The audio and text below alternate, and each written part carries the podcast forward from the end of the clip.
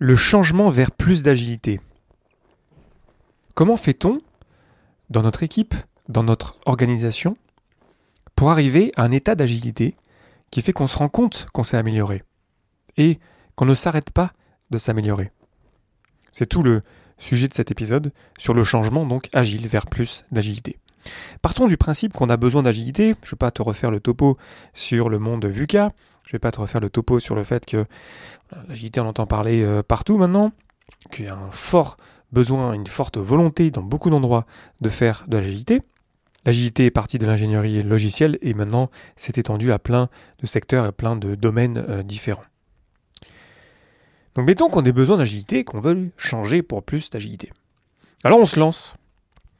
Très souvent, de ce que j'ai vu, hein, de ma petite expérience, Déjà, on a tendance à copier ce qui se fait euh, à côté. Je t'ai fait l'épisode sur le cargo cul, c'était l'épisode 110 sur le sujet.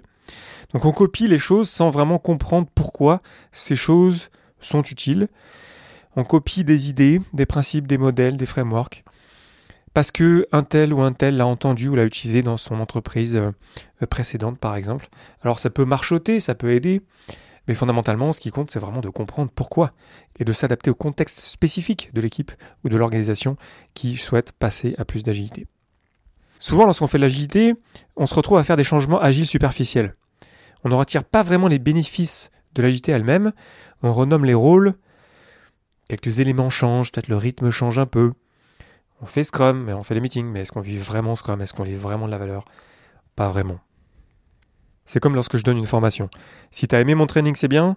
Si tu as appris quelque chose, c'est encore mieux. Si ton comportement a changé après coup, c'est encore mieux. Et si ce comportement a amené des résultats qui sont ceux auxquels tu t'attendais, ben là, c'est vraiment intéressant. Comment faire pour qu'on puisse vraiment faire de la belle agilité pour en retirer les vrais bénéfices? Autre cas typique, c'est d'interpréter l'agilité comme un outil. Pour aller plus vite surtout. Et lorsqu'on veut aller plus vite, souvent les humains sont oubliés dans l'équation.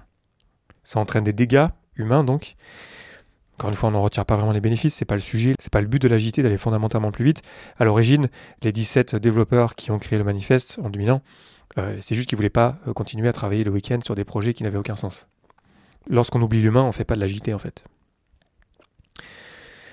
Parfois aussi, l'agilité est amenée comme un énième changement organisationnel.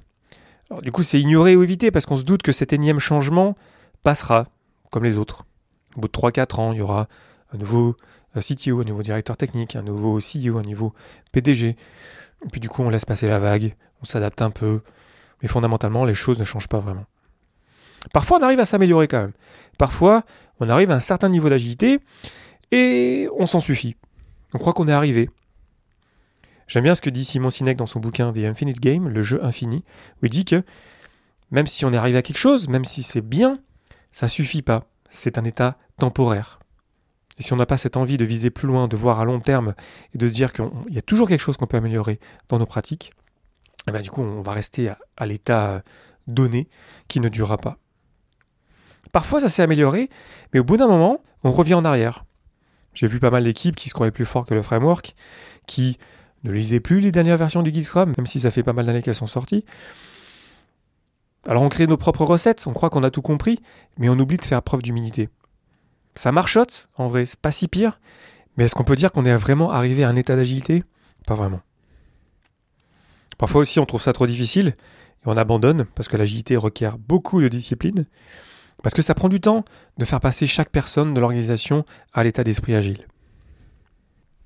Le problème auquel on fait face avec l'agilité, c'est que ce n'est pas un état permanent. Un changement agile n'est jamais terminé. C'est ce que dit Gunther Verheyen dans son bouquin Scrum, un guide de poche, que j'ai co-traduit avec mon ami euh, François Bruno. Je te mets des liens euh, dans la description.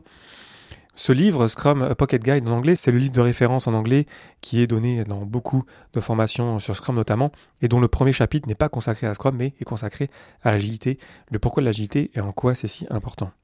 Et Gunther donc nous dit dans son bouquin que l'agilité ne peut pas être planifiée. L'agilité ne peut pas être imposée. L'agilité ne peut pas être copiée. L'agilité n'a pas d'état final. Et c'est là où c'est pas facile de faire un changement agile, parce qu'on n'est jamais arrivé.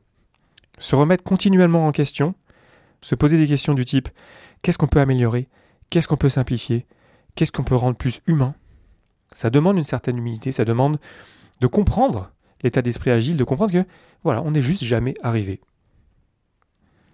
Alors comment faire pour rester dans cet état d'esprit et continuellement s'améliorer? Encore une fois, je vais me baser sur le bouquin de Gunther, que j'adore, pas spécifiquement parce que je l'ai traduit, c'est plutôt parce que je l'adore que je l'ai traduit. Gunther nous dit dans le sous-chapitre 1.3, définition de l'agilité, En l'absence d'une définition concise et précise, je préfère décrire l'agilité en des termes qui correspondent à trois caractéristiques clés. Il s'agit des aspects qui sont communs au portfolio des méthodes agiles et sont typiques d'une manière agile de travailler. Centré sur l'humain, un processus itératif et incrémental, la valeur comme mesure de succès. Du coup, quand on se pose la question de comment passer à l'agilité, changer vers plus d'agilité, commençons par centrer sur l'humain. Comment est-ce qu'on considère les humains dans notre organisation? Cette intention de créer des environnements pour que les humains puissent s'épanouir. Ça veut dire qu'il va falloir qu'on priorise les humains au résultat. Il n'y a pas d'autre moyen. Donc quand je vois des transformations, quand je vois des changements, quand je vois du passage à Scrum ou à Kanban, peu importe, et que l'humain est oublié, ben, en fait il nous manque l'ingrédient principal, c'est se dire comment est-ce qu'on va faire pour créer un meilleur environnement pour les personnes? Un processus itératif et incrémental. Comment est-ce qu'on peut faire pour fermer nos boucles de rétroaction? D'arrêter d'ouvrir plein de projets, de jamais les fermer et de ne jamais apprendre rien de leurs succès ou de leurs échecs? Qu'est-ce qu'on peut faire pour créer un climat de confiance, un climat de sécurité psychologique qui va nous permettre de regarder nos échecs en face, d'en apprendre quelque chose et de nous améliorer par la suite?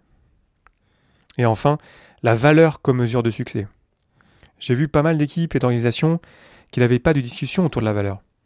Chaque personne a sa propre définition de la valeur, et très souvent, dans beaucoup d'endroits que j'ai vus, on avait une illusion de la valeur qu'on livrait qui était assez euh, extraordinaire. Et réaliser que finalement, on ne livrait pas tant de valeur que ça, voire zéro, pendant des mois, des années. Hein. C'est pas facile. Se rendre compte que finalement on s'agite beaucoup, mais finalement qu'on ne satisfait pas vraiment nos utilisateurs. Avoir des vraies discussions sur la notion de valeur va nous aider à comprendre que on est là pour créer de la valeur, pas pour nous, pas juste pour nous occuper, mais pour des personnes qui vont utiliser les produits concrets. Tout ça, ça fait que le changement vers plus d'agilité, c'est un vrai changement de paradigme, c'est un changement profond en lui-même, même le changement n'est jamais terminé, comme je le disais.